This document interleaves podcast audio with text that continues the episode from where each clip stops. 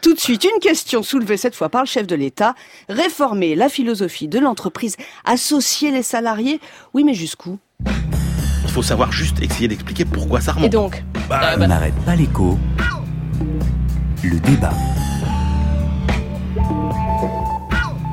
L'entreprise, ça ne peut pas être simplement Emmanuel Macron, le rassemblement des actionnaires. Notre code civil le définit comme ça. 16 octobre 2017. Et donc, je veux aussi que les salariés puissent avoir euh, leur part de la réussite. Donc être intéressé Et donc, je souhaite qu'on puisse revisiter cette belle invention gaulliste de l'intéressement et de la participation. Pour que la France marche en avant, Charles de Gaulle, ce qui s'impose, 11 mars 1969. c'est la participation dans les entreprises. Quant au début d'intéressement du personnel aux bénéfices, la loi va instituer les rapports directs entre les travailleurs et la direction. L'équité, François Fillon, je veux aussi la voir mieux respectée au sein de nos entreprises, candidat LR à la présidentielle. dont les bénéfices doivent être raisonnablement partagés. 5 mars 2017. Je crois à la participation. Parti- participation. Je souhaite que Benoît Hamon, on tourne vers la cogestion, candidat PS à la présidentielle. c'est-à-dire 3 février 2017. que les salariés dans les conseils d'administration euh, soient représentés.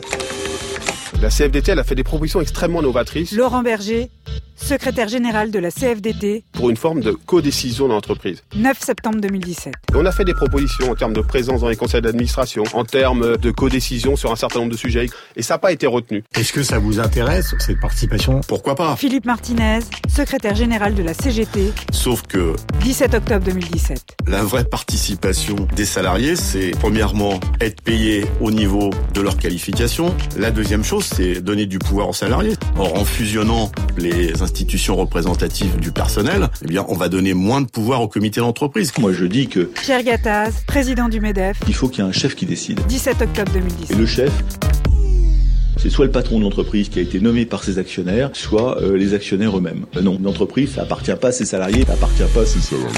Voilà, dimanche dernier, Emmanuel Macron nous, a présenté quelque chose comme le troisième acte des réformes sociales. Il y aurait donc acte 1, libérer, le travail, ce sont les ordonnances. Acte 2, former, ce sont les réformes de l'apprentissage, de la formation professionnelle. Et enfin, donc, acte 3, en 2018, le lancement de discussions pour réformer profondément, je cite, la philosophie qui est la nôtre de ce qu'est l'entreprise. Christian Chavagneux, le chef de l'État, a commencé par nous parler intéressement et participation. Non, je me tourne vers vous, Emmanuel Le Chip, tiens. Surprise. Pourquoi pas donc, de quoi parle le chef de l'État? Bah, c'est vrai que l'intéressement et la participation, euh, alors ça, ça remonte à loin. Bon, vous avez entendu euh, le général de Gaulle expliquer euh, qu'il fallait à la fois, euh, en même temps, si, si j'ose dire, de la justice sociale et de l'efficacité économique.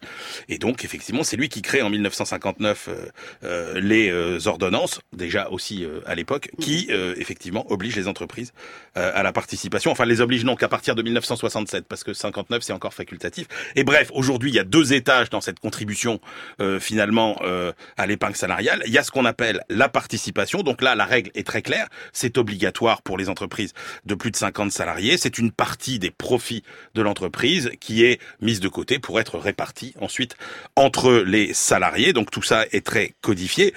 Et en, re- et en plus, il y a un deuxième étage qui lui est beaucoup plus euh, libre, en fait, qui est l'intéressement qui est euh, facultatif et qui lui peut reposer sur des objectifs euh, très différents fixés par l'entreprise. C'est-à-dire que on fixe un objectif sur, ça peut être euh, euh, faire des profits évidemment, mais ça peut être un objectif euh, euh, de responsabilité sociale. Ça peut être aussi de faire moins de pertes. On se dit allez l'année prochaine on va essayer de faire moins de pertes et si on fait moins de pertes, vous serez intéressé. Et ça, euh, effectivement, c'est beaucoup plus euh, libre et beaucoup plus flexible. Donc aujourd'hui, on a ces deux dispositifs qui sont les principaux dispositifs de redistribution d'une partie des profits des entreprises vers les salariés. Et ça fait partie donc de l'épargne salariale. Christian Chavagneux, est-ce que ça représente beaucoup d'argent Et pour Ça se distribue comment? Est-ce que c'est pour tous les salariés? Est-ce que qui en profite? Alors, il y a à peu près 17 milliards versés en 2015, 8,6 millions de salariés. Alors, on dit toujours 55% des salariés du privé hors agriculture, mais rajoutez les agriculteurs, rajoutez les fonctionnaires, ça fait en fait à peu près 40% des gens qui sont en emploi, qui touchent de la participation ou de l'intéressement. Euh, sur la dernière enquête, donc sur les conditions de travail dans l'Union européenne, la moyenne européenne c'est 13%. Donc nous, on est vraiment très largement au-dessus. C'est une spécificité française. Ça pose quand même des gros gros problèmes. Vous l'avez dit, vous l'avez suggéré, Alexandra. Bon, d'un côté, le fait que les fonctionnaires aient rien, par exemple, ça, encore une fois, on va donner des choses aux salariés du privé et rien aux fonctionnaires. Pourquoi Ils sont laissés de côté? Bon, mais la distribution. L'État est pas censé faire des profits. Oui, tout à fait. Mais c'est l'intéressement, c'est pas lié au profit. Vous venez de l'expliquer, Emmanuel. Donc il y a d'autres façons de, de, de pouvoir donner des choses. C'est surtout que la distribution est très inégalitaire. Inégalitaire pourquoi? Par la taille. Dans les entreprises de plus de 500 entreprises, en gros 90% des salariés, en, en, en, touchent. Entre 50 et 500, on tombe déjà à 70%. Si vous êtes dans les entreprises de moins de 50, mais Emmanuel a rappelé que pour la participation, c'était pas obligatoire, vous êtes à 16%. Et la participation n'est pas obligatoire, mais vous pouvez en donner. Il y a 3,2% des entreprises de moins de 50 qui en donnent. Donc on voit bien qu'il y a une, une, une inégalité qui est liée à la taille de l'entreprise. Mais il y a aussi une inégalité qui est liée au niveau de salaire dans l'entreprise. Quand vous êtes dans une entreprise qui distribue des très hauts salaires par rapport à la moyenne française, vous êtes beaucoup plus couvert par l'intéressement à la participation que quand vous êtes dans les entreprises qui sont euh, qui versent les plus bas salaires. Donc ça rajoute de l'inégalité salariale à l'inégalité salariale. Les entreprises peuvent être tentées de tricher. En ce moment, il y a un procès en, a, en appel avec la paire, par exemple, parce que les salariés ont dit on s'est fait avoir. L'entreprise n'a pas pour ne pas distribuer de participation à dissimuler les profits artificiellement ailleurs. On connaît toutes ces pratiques fiscales douteuses et multinationales. Bon, ils ont perdu en première instance, mais le procès est en appel. Et puis enfin, dans les entreprises qui ont des accords d'intéressement depuis longtemps, qu'est-ce qu'on note? La part variable du salaire s'accroît par rapport à la part fixe. Et ça, ça veut dire que pour les salariés, bah, il y a plus d'incertitudes. Bah oui, il y a la conjoncture qui joue. Il y a la conjoncture qui joue, donc la part variable, plus d'incertitudes pour vous. Et puis, quand même, pourquoi est-ce qu'à un moment donné, les entreprises ont accepté de passer à l'intéressement, à la participation? Parce qu'il y a moins de cotisations sociales que sur les salaires.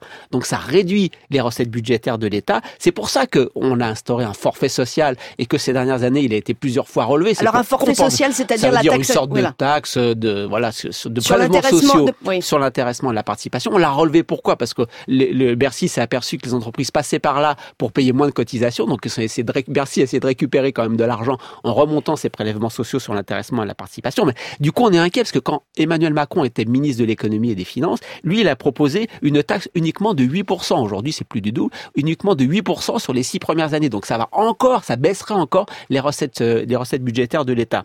Si il fait pas tout ça, c'est-à-dire s'il n'est pas contre les inégalités, etc., etc., tout ce que j'ai dit, alors ce sera du pur affichage politique. Votre philosophie euh, refonder l'entreprise et la philosophie de refonder l'entreprise sera juste un peu de fric pour dire que, vous voyez, on a donné beaucoup de choses au patron, mais on en lâche aussi un petit peu aux salariés, mais de manière très inégalitaire, dans la logique de sa politique fiscale, malheureusement. Alors, Emmanuel Le Chip, Christian Chavagneux ouais. vient de nous présenter une belle idée, mais avec beaucoup de problèmes oui, et puis peut-être des, de des arrière-pensées. Euh, hein. C'est vrai qu'il y a beaucoup de problèmes que je vais essayer d'éclairer un peu différemment. C'est vrai qu'inégalité dans la répartition, toutes les grosses boîtes sont équipées, grosso modo, mais sur les boîtes de moins de 50, vous n'avez que 17% des salariés euh, qui sont couverts. Alors la question c'est euh, pourquoi on a ces, ces, inégalités et pourquoi finalement les dirigeants ont autant de mal euh, à passer à l'acte, notamment dans les entreprises de moins de 50 euh, salariés? Alors c'est vrai que bah, Christian l'a évoqué, hein, il y a des règles, voilà, ils veulent pas toujours partager les profits. il y a aussi le fait que ils sont quand même pas encouragés à le faire compte tenu, et là c'est quand même un mal français, cette cette instabilité réglementaire qui fait que c'est très compliqué aussi de s'engager dans ces dans ces dans ces processus. Euh, Aujourd'hui, vous avez trois taux, par exemple, sur le forfait social, c'est quand même assez euh, compliqué. Et puis la participation, c'est une formule qui est devenue assez obsolète. Euh, alors, sans faire trop de technique, il faut savoir qu'elle est basée sur ce qu'on appelle le bénéfice fiscal. En gros, il y a 50 ans, le bénéfice fiscal, c'était à peu près la même chose que le bénéfice comptable. Euh, c'était assez simple. Aujourd'hui, dans les grosses boîtes, il y a beaucoup de processus d'optimisation, euh, ce qu'on appelle les prix de transfert, c'est-à-dire faire, faire, faire des facturations à l'étranger, etc. Il y a beaucoup de moyens de, de jouer là-dessus. Euh, et dans les petites boîtes, vous avez tout ce qui est crédit d'impôt qui euh, euh, bouleverse un petit peu aussi la donne. Et donc, vous avez une vision du bénéfice fiscal qui ne correspond plus à ce qu'est le réel bénéfice de l'entreprise. Donc, voilà. Et on se dit, le seul problème aussi, moi je trouve que, que ça pose, c'est que on se dit, bah on est quand même que dans des dispositifs qui ne font que jouer sur le revenu euh, des salariés et qui ne donnent finalement aucun moyen supplémentaire aux salariés dans l'entreprise. C'est-à-dire qu'on est que C'est-à-dire on est que sur de la logique financière, c'est-à-dire euh, euh, tout ce qui pourrait permettre, et c'est ça moi qui m'a plu dans la déclaration du chef de l'État, c'est les perspectives que ça ouvre sur un petit peu la révolution euh, psychologique que ça pourrait créer dans le capitalisme français. Et on se dit voilà, qu'est-ce qu'on va faire pour avoir un rapport différent entre les salariés et les actionnaires et les dirigeants et le par- la participation et l'intéressement ne répondent pas du tout à cette logique-là. Alors justement, la on vraie question qu'il faut, Oui. qu'il faut dire qu'il faut, il faut mettre les pieds dans le plat, c'est comment on associe davantage les salariés à la direction de l'entreprise, comment on met en place une cogestion à la française. En effet, on avait l'impression qu'il y avait un peu ça. Quand on nous dit refonder la philosophie de ce qu'est l'entreprise, on se dit il n'y a pas seulement l'intéressement et la participation. Christian, ça fait référence à quoi quand on dit la cogestion? Ça fait référence à quelle, quelle réflexion? Qu'est-ce qu'on peut imaginer pour partager le pouvoir? Bah, il y a, il y a- il y a vraiment plein de choses. Contrairement à ce qu'on entend d'habitude, les actionnaires ne sont pas propriétaires des entreprises, d'accord? Ils sont propriétaires d'un titre qui leur permet de toucher une partie euh, des dividendes, et, euh, une partie des bénéfices qui est, qui est, qui est produit par la société. Quand vous êtes propriétaire de votre portefeuille, vous prenez votre portefeuille, vous prenez l'argent dedans, vous le dépensez comme vous voulez. Si un actionnaire prend le portefeuille, la trésorerie d'une entreprise, va piquer dedans, faire quelque chose, ça s'appelle de l'abus de biens sociaux. Donc, les actionnaires ne sont pas propriétaires des entreprises, contrairement à ce qu'a dit encore Pierre Gattaz cette semaine. Les propriétaires d'entreprises, c'est tout le monde, tout le collectif de richesse, c'est les salariés, c'est les sous-traitants, c'est tout ça. Et le président de la République, là, moi, je trouve que c'est intéressant parce que il pose vraiment la question. Il dit, et si l'entreprise était pas une propriété privée, mais un espace politique dans lequel les conséquences des décisions euh, prises sur la société au sens large devraient être prises en compte. Et ça, c'est une vraie révolution. Moi, je suis assez euh, d'accord avec euh, avec Emmanuel Macron. Il faut qu'on réfléchisse à ça. Il a essayé de le faire hein, quand il était ministre, la fameuse loi Macron.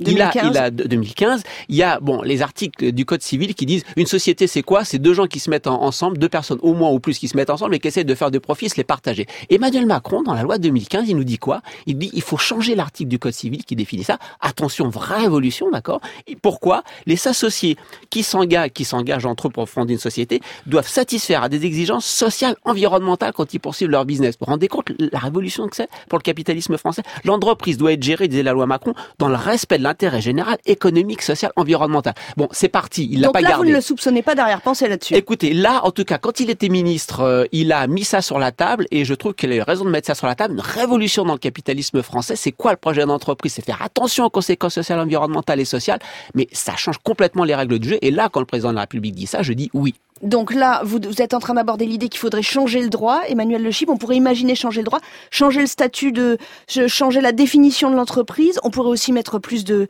d'administrateurs salariés au Bah voilà, conseil euh, d'administration. C'est ce qui se fait en Allemagne. Avant de faire de la philosophie et des grandes définitions, je crois que voilà, il faut regarder. C'est pas avant, c'est en même temps. C'est en même temps. Si je Ah bah dire. moi aussi. Concrètement, Christian, on voit bien que ce qui s'est passé euh, sur la responsabilité sociale et environnementale euh, depuis des années, on voit bien que les entreprises, quand elles y sont contraintes, euh, finalement, elles, elles, le, elles le font un peu. Et qu'on peut, on peut dire ce qu'on veut sur le plan philosophique. Ce que dit Emmanuel Macron, c'est qu'il faut refermer cette parenthèse du capitalisme financier qui s'est ouverte à la fin des années 80 et dans les années 90, et dans lesquelles s'est forgée une alliance objective entre les actionnaires et les dirigeants d'entreprise pour maximiser le profit à court terme. Et en gros, si on redit qu'il faut que l'entreprise retrouve de la visibilité à long terme, finalement, vous incluez finalement tous les sujets, le social, l'environnement, euh, etc. Et moi, je pense que ça, commence concrètement par euh, augmenter la part euh, des euh, salariés dans les conseils d'administration. Il y a plein d'études qui ont été faites à l'étranger hein, qui montrent que ça n'a quand même que euh, ça n'a quand même que des vertus. D'abord, ça accroît la diversité des profils euh, et donc ça permet d'avoir des, décisions euh, beaucoup plus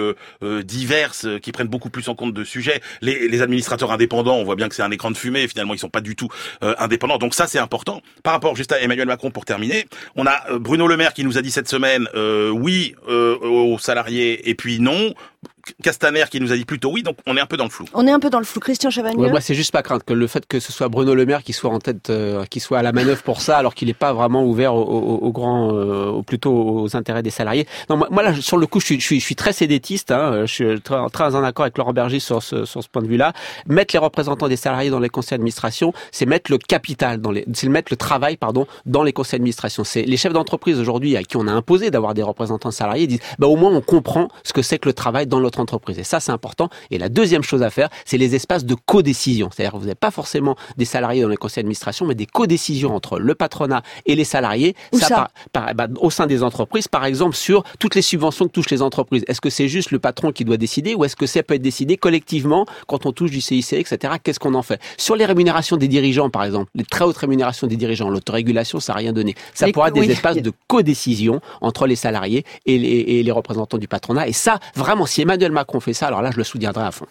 Emmanuel Le Chip, le mot de la fin? Non, mais regardez euh, le, le chemin qu'il y a à faire. Hein. En Allemagne, vous avez à peu près un tiers euh, de euh, salariés dans les conseils d'administration pour les entreprises de plus de 500 salariés. Bah, vous voyez qu'en France, on en est loin. Et s'il y a bien un sujet sur lequel l'Allemagne, ça fonctionne plutôt bien, c'est quand même la cogestion. À qui appartient l'entreprise? Quel doit être son horizon? On referme ce dossier pour l'instant.